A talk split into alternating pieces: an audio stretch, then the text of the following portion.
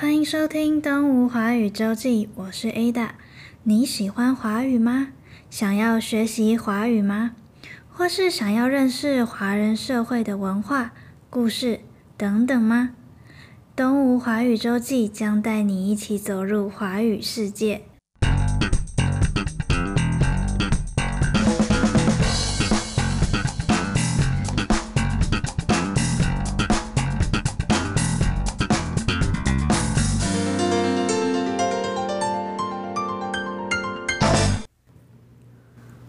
来到台湾节日故事。在这个单元当中，我们将会介绍华人社会中一些特别的日子及节日。现在就跟着台湾节日故事，一起来看看三百六十五天里面有哪些与众不同的日子吧。再过不久就是中秋节了，月圆人团圆。每年的农历八月十五日就是中秋节了，也是一年当中月亮最圆的时候。中秋节是华人除了过新年以外另一个很重要的日子。在这一天，全家人会相聚在一起，一起吃饭、吃月饼、柚子以及赏月。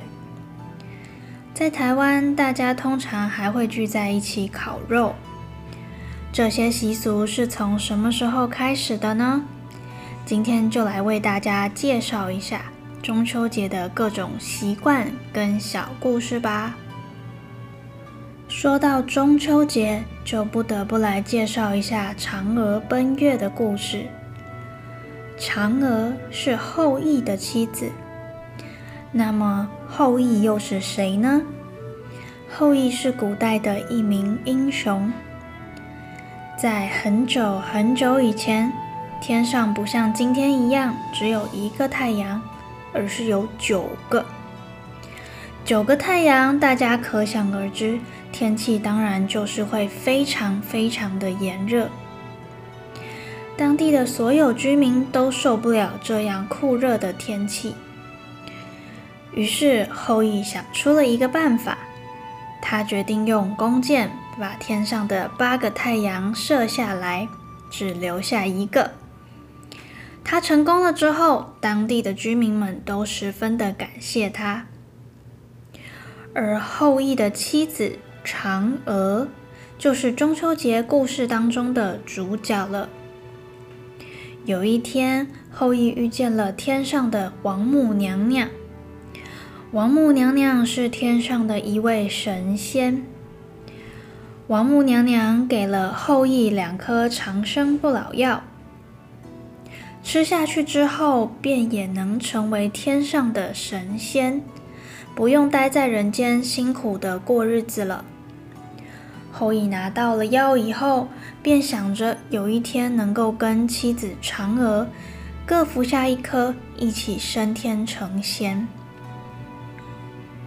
有一天，嫦娥趁着后羿不在家的时候，拿着这两颗药丸，想着这个是能够长生不老的药，如果吃下去，应该能够永远保持年轻吧。于是，嫦娥毫不犹豫地把两颗药丸一起吞下去了。嫦娥没想到的是，吞下两颗药丸之后，身体竟然渐渐飘起。越飘越高，越飘越高，最后飘到了月亮上面去了。后羿回家之后，发现嫦娥飞上月亮，不能再下来之后，十分悲痛。那天正是农历的八月十五日。从此之后，后羿及当地的人们每年都会准备嫦娥爱吃的食物。遥望月亮，祈求嫦娥在月亮上能够平安。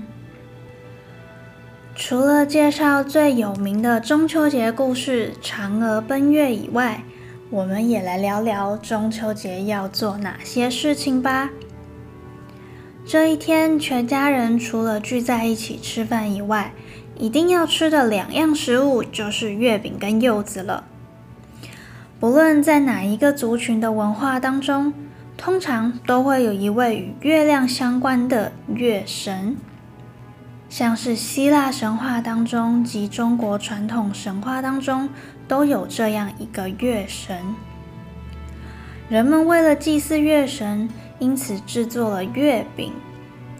在农历八月十五日，月亮最圆的这一天，吃月饼庆祝月亮满月。至于水果柚子呢？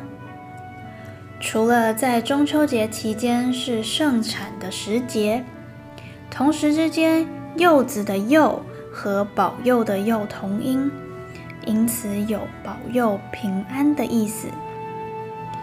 中秋节是华人地区重要的节日，大部分就是像刚刚提到的一样，全家人会聚在一起吃月饼。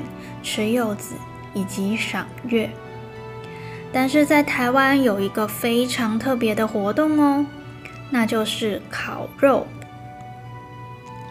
大家会准备各式各样的食材，像是肉片、蔬菜等等，一起聚在空旷的户外，用炭火烤肉赏月。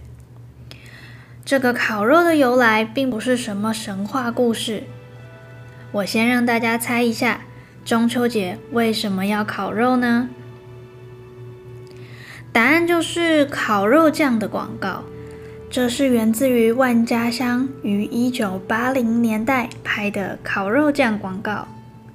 当时正值中秋节，一句广告词“一家烤肉万家香”轰动一时。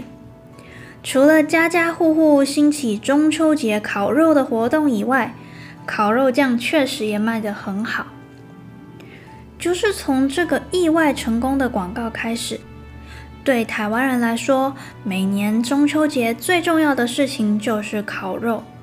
可能不一定会吃月饼，但是一定会烤肉哦。听完了中秋节的故事及习俗，赶快去买柚子、月饼跟烤肉食材，准备好好赏月过节喽！感谢大家收听《东吴华语周记》。如果你有任何想听的主题，或者对于节目的建议，欢迎在脸书或者 Instagram 搜寻“东吴华语教学中心”，到中心的留言板上留言给我们哦。如果喜欢我们的节目，请分享给你对华语学习有兴趣的朋友，也欢迎订阅我们，才不会错过新的一集哦。我们下一集再见，拜拜。